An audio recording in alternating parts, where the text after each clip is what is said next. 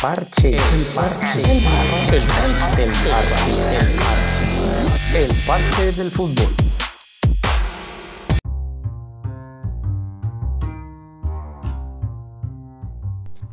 Hola a todos y nuevamente bienvenidos a este su podcast del parche del fútbol. Un podcast que lo que busca es resaltar esa historia del fútbol colombiano ya partimos desde 1948 con el primer campeón Santa Fe y ahora estamos en el año 1953, campeón nuevamente Millonarios. Después de seis años, cuatro veces campeón Millonarios en el campeonato colombiano. Hablábamos de la época del Dorado, pero es precisamente en este año, en 1953, cuando podemos decir que finaliza esa etapa dorada esa etapa del Dorado que fue referente a nivel mundial y que obviamente pues el Millonarios queda campeón. Eh, el Pacto de Lima se encargó de que terminara, y ya habíamos hablado de esto en el podcast pasado, de que terminara esa época dorada, donde Colombia, de alguna manera, digamos, un poco ilegal, pues eh, contrataba jugadores extranjeros, en este caso pues jugadores argentinos en su gran mayoría, aunque vinieron muchos jugadores también de distintas partes del, del mundo. Colombia por esa época se convirtió en referente mundial en cuanto a los salarios y a los contratos que pagaban los equipos, pues si hablamos equipos millonarios en particular, eh, que pagaban los equipos a los jugadores, entonces por eso decidieron venirse a Colombia. Pero bueno, en 1953 termina esta época dorada y ya vamos a hablar un poco más del campeonato de 1953. Los invito a que participen de este podcast enviando sus comentarios, enviando sus sugerencias, haciéndose partícipes, que es lo importante. Ya saben que lo pueden hacer enviando sus audios o sus comentarios al correo electrónico ariel2acevedo arroba gmail o arroba yahoo.com.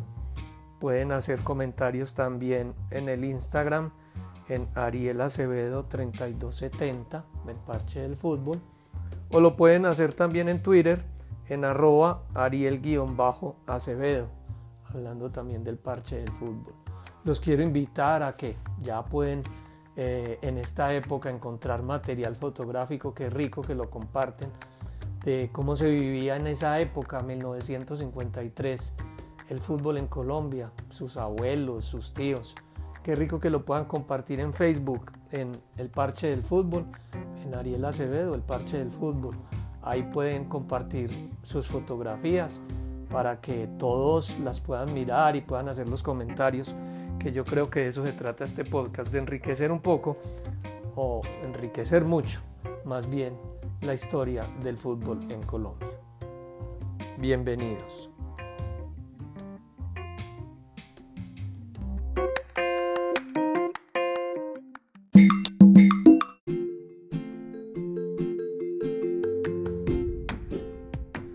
Muy bien, y como habíamos comentado en el saludo, pues en este año 1953, cuarta vez que queda campeón el Millonarios. en, seis años que llevábamos de campeonato desde 1948, pues cuatro veces campeón Millonarios.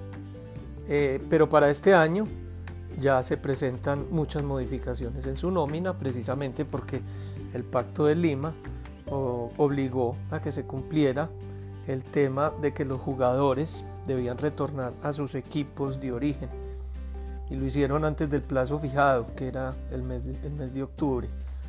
Por eso quizá el jugador con más renombre, Alfredo y Estefano, pues eh, casi que podríamos decir que una vez que se supo que salía del Millonarios, pues equipos como el Barcelona y el equipo del Real Madrid en España, que siempre han sido poderosos, pues vinieron en su búsqueda.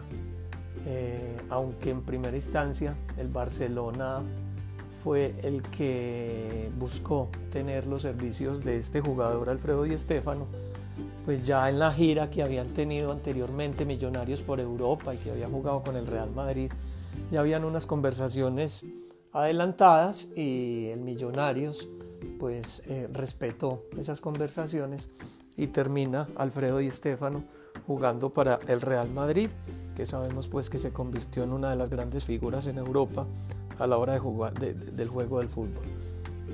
Este año en particular desaparecen por problemas económicos varios equipos, entre ellos pues uno que es muy conocido, el América de Cali, que a pesar de que no hizo parte del campeonato de 1953, no quiso hacer la disolución del equipo, sino que utilizó su nómina para hacer partidos de exhibición y jugó en varias partes de Centroamérica, de Ecuador, desde Suramérica y de esa manera pues pudieron sostener la nómina mientras recogían pues fondos y pasar de la crisis. Pero desaparecieron también otros equipos que les quedó más difíciles como el Deportivo Manizales, la Universidad y Samarios, que más tarde Samarios, habíamos dicho, pues eh, cambia su razón social por el Unión Magdalena. Y pasa algo muy simpático y es que un equipo como el Atlético Bucaramanga participa activamente de la primera vuelta del torneo, pero en la segunda vuelta del torneo renuncia al, campeonato y entonces eh, todos los demás equipos que jugaban en, la segunda vuelta del campeonato pues fueron partidos que ganaron como conocemos en el, lenguaje del fútbol que ganaron por W, es decir, los puntos le fueron dados a los equipos porque el Bucaramanga no se presentaba. Esto sucedió pues precisamente por razones económicas. Hubo un momento en que el Bucaramanga tuvo que recurrir al Atlético Nacional, al equipo Atlético Nacional para que le prestara algunos jugadores. El Atlético Nacional le presta cuatro jugadores y el día que juegan Nacional Bucaramanga, pues Nacional le gana al, al Bucaramanga por 5 por 1. Y básicamente ahí ya toma la decisión el Bucaramanga de retirarse del torneo y así sale otro equipo también del torneo de 1953.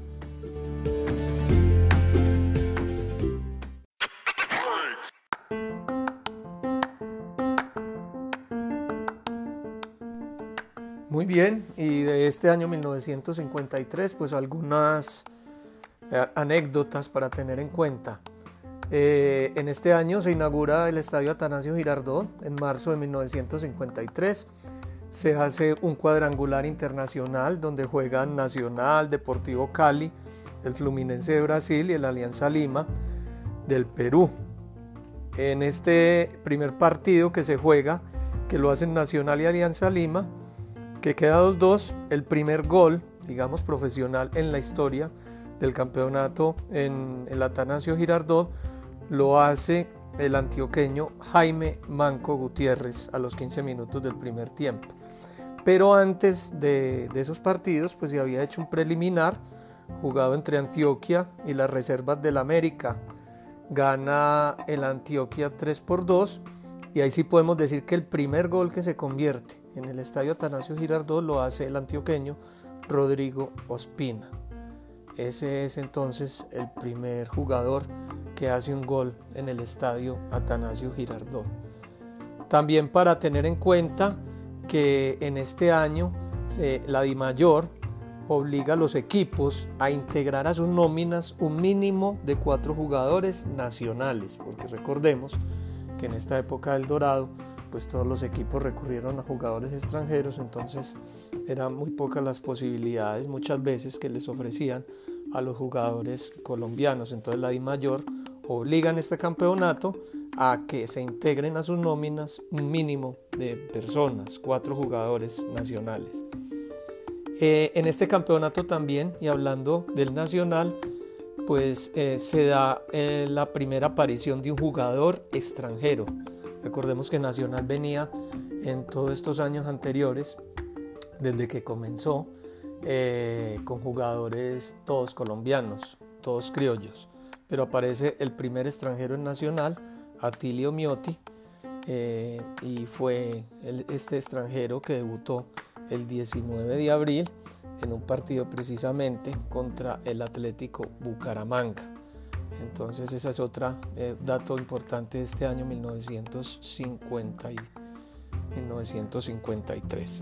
Las tablas de posiciones quedaron para este campeonato Millonarios con 35 puntos campeón, seguido del Quindío con 33 puntos, tercero Boca Juniors de Cali con 31 puntos, cuarto Santa Fe, quinto Cali, sexto Cúcuta, séptimo Nacional, octavo Junior.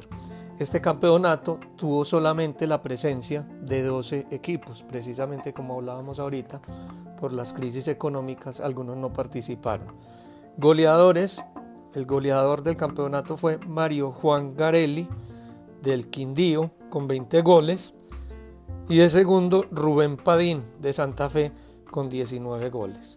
De esta manera pues queda mm, muy general la presentación en el podcast del Parche del Fútbol de este campeonato 1953, donde finaliza la época del Dorado con un Millonarios campeón, cuatro veces campeón del fútbol profesional colombiano.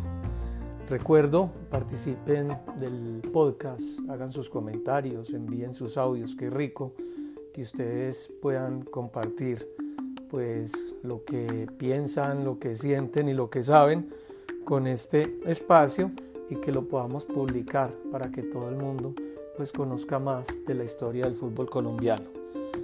A todos los invito a que sigan escuchando el podcast El Parche del Fútbol. Buenos días, buenas tardes, buenas noches.